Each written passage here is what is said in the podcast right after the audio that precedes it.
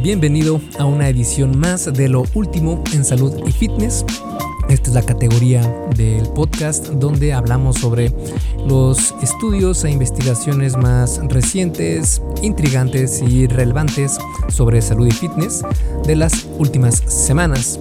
En esta edición de enero de 2024 vamos a hablar desde el impacto del ejercicio de resistencia en la preservación de la masa muscular hasta los beneficios ocultos de los chicles con cafeína en cuanto a los beneficios que pueden otorgar en el levantamiento de pesas.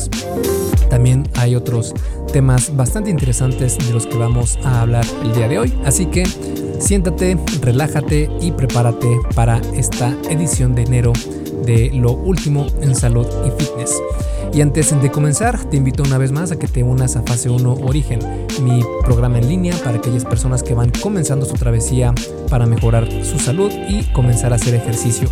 Este programa está pensado para principiantes, exclusiva, bueno, no exclusivamente, pero sí eh, tiene más en mente este perfil de alguien que está comenzando y probablemente tú ya hayas comenzado con otro programa y si has visto que no pudiste mantenerte con él porque era demasiado extremo, demasiado demandante, entonces fase 1 origen puede ser una gran opción para ti para que comiences con el pie derecho y ya el fitness sea parte integral de tu vida sin que te cueste demasiado. Si quieres ver qué es lo que incluyen estos cursos, puedes ir a esculpetucuerpo.com, diagonal fase 1, todo junto, sin espacio, y el número 1 con número, no con letra fase 1. Entonces te dejo con el episodio número 226 del Arte y Ciencia del Fitness, el podcast desculpetucuerpo.com. Yo soy Mike García y te veo en dos segundos.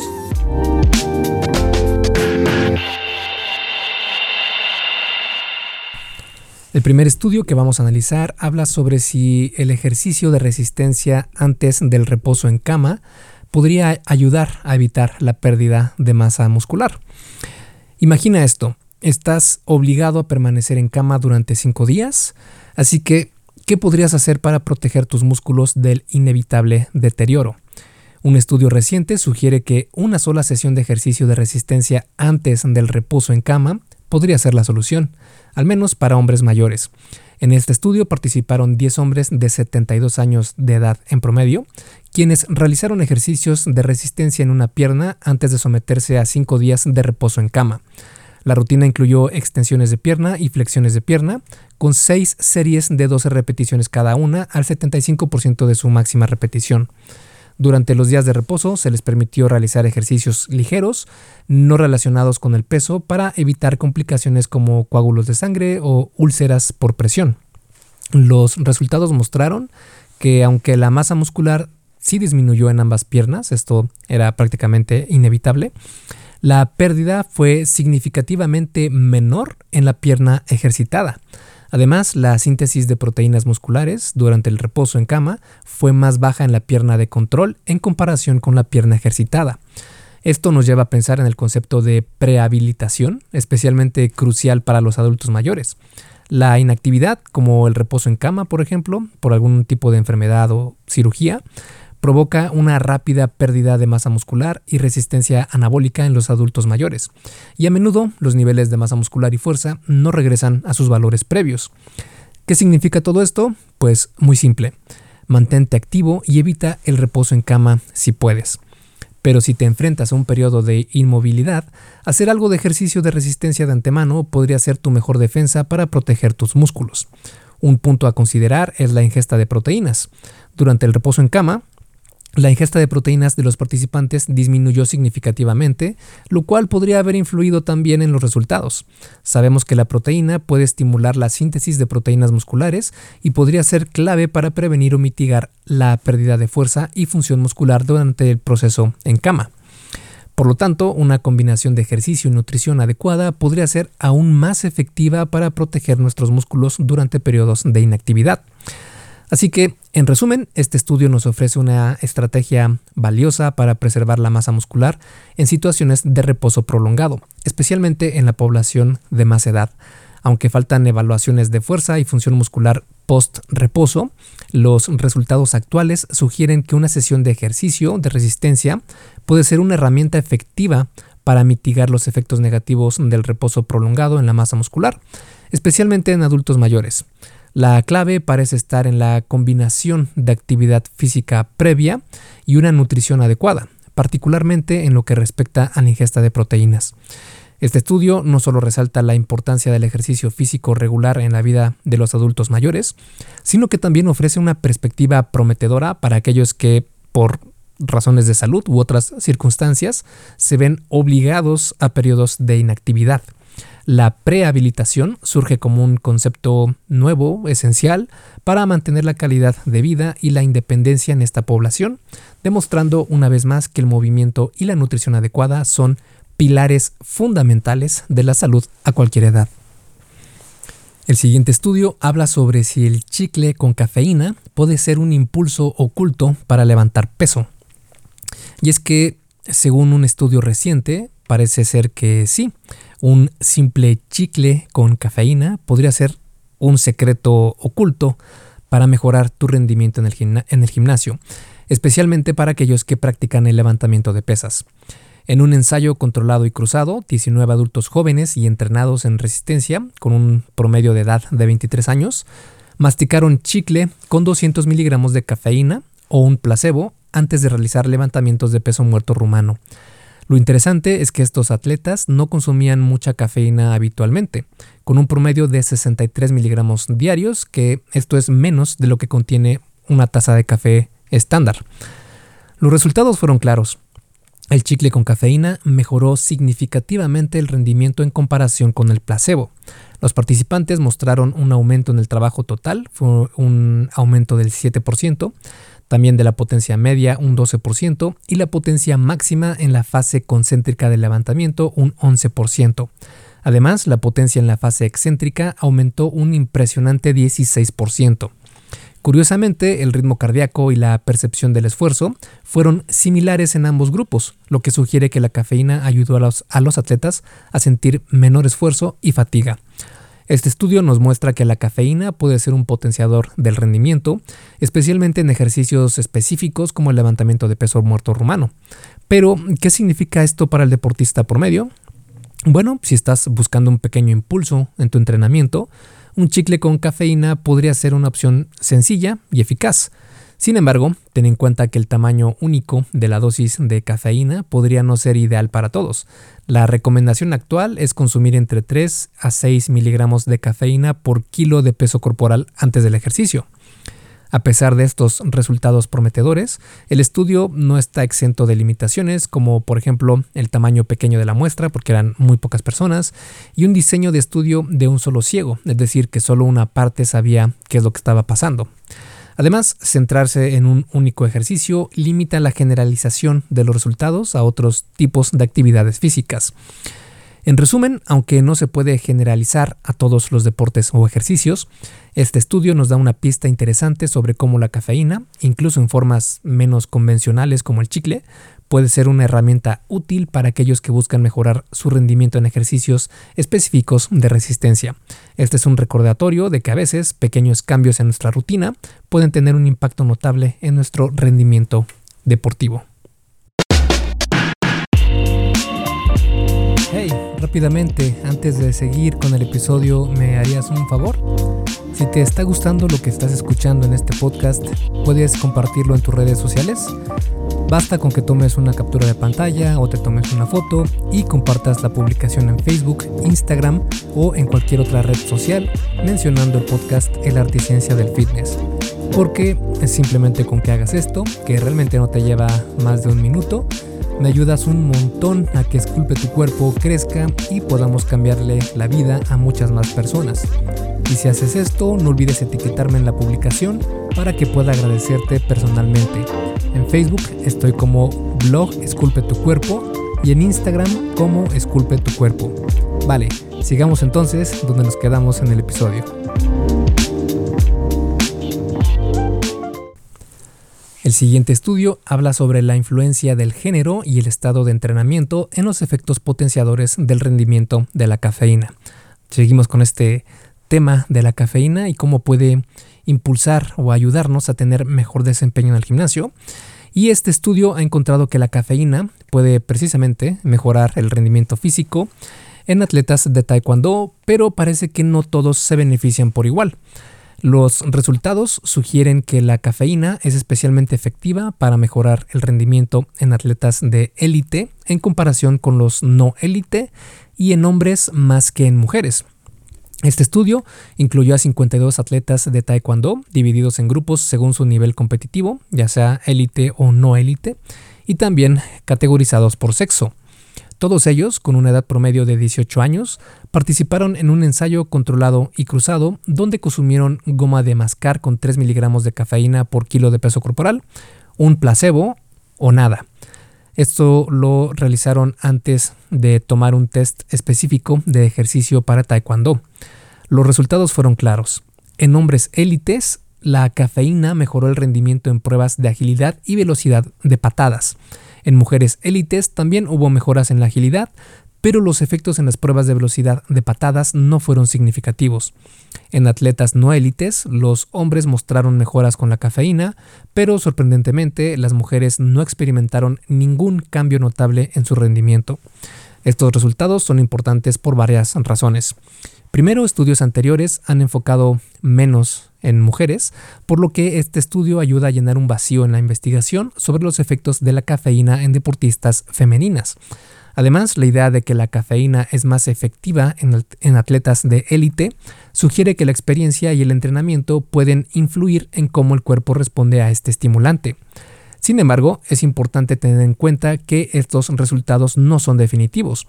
Aunque sugieren que la cafeína puede ser más efectiva para ciertos grupos, la investigación en este campo es variada y aún se necesita más estudio para comprender completamente la relación entre la cafeína, el género y el nivel de competición. En resumen, este estudio abre la puerta a más investigaciones sobre cómo personalizar la suplementación con cafeína para maximizar el rendimiento en diferentes tipos de atletas. Este estudio también subraya la importancia de incluir a las mujeres en la investigación deportiva, aunque los resultados indican una mayor eficacia de la cafeína en hombres, esto no significa que las mujeres no puedan beneficiarse de ella. Cada atleta es único y lo que funciona para uno puede no funcionar para otro. En conclusión, la cafeína sigue siendo una herramienta valiosa para mejorar el rendimiento en los deportes, pero su uso debe ser cuidadosamente considerado y adaptado a las necesidades y características individuales de cada atleta. Como siempre, la experimentación y la observación cuidadosa son claves para encontrar la estrategia de suplementación más efectiva. El siguiente estudio habla sobre el ayuno intermitente y su impacto en la, en la inflamación. Un estudio reciente ha explorado cómo el ayuno intermitente, específicamente el comer en un periodo restringido de tiempo, puede influir en la inflamación y el equilibrio energético. Aunque los resultados son prometedores, se recomienda cautela en su interpretación.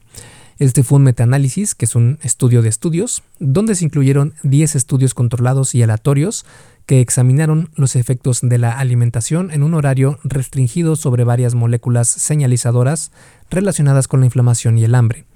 Los participantes variaban en edad de 19 a 49 años y la mayoría no padecía de condiciones de salud conocidas.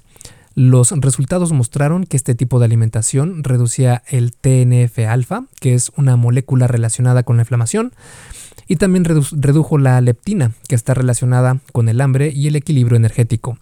Aunque, estas reducciones son alentadoras, hay que tener en cuenta que el estudio presentó algunas limitaciones, incluyendo el pequeño tamaño de la muestra y la heterogeneidad en los resultados. El ayuno intermitente es una forma popular de dieta que implica comer durante una ventana de 4 a 12 horas al día y ayunar o consumir bebidas sin calorías el resto del tiempo. A pesar de sus beneficios potenciales, como un mejor control glucémico y una reducción de la inflamación, todavía hay mucho que descubrir sobre sus efectos y mecanismos subyacentes. Los biomarcadores utilizados en el estudio son indicadores generales de inflamación, pero su interpretación puede ser compleja debido a factores como la edad, el sexo, el índice de masa corporal e incluso el estilo de vida. Además, la investigación actual sugiere que los efectos de la dieta en estos marcadores son dinámicos y pueden variar significativamente de una persona a otra. En cuanto a la leptina y la adiponectina, estas son hormonas secretadas por las células grasas, sus roles en el equilibrio energético y la inflamación están todavía bajo investigación. Aunque la leptina se asocia con la saciedad y la reducción del hambre, su efecto se ve disminuido en personas con obesidad. Por otro lado, la adiponectina parece tener un efecto antiinflamatorio y modula el hambre de maneras complejas. Finalmente, aunque la alimentación restringida en el tiempo podría influir positivamente en ciertos marcadores metabólicos y de inflamación, su impacto real en la salud a largo plazo todavía requiere de más investigación. Además, se debe considerar la importancia del horario de la ventana alimenticia y su alineación con el ritmo circadiano individual, ya que esto podría afectar tanto a la adherencia como a los beneficios potenciales de este enfoque dietético. Entonces es crucial recordar que la alimentación restringida en tiempo no solo es una estrategia dietética, sino que también interactúa con los patrones de vida y también con el entorno social de cada persona.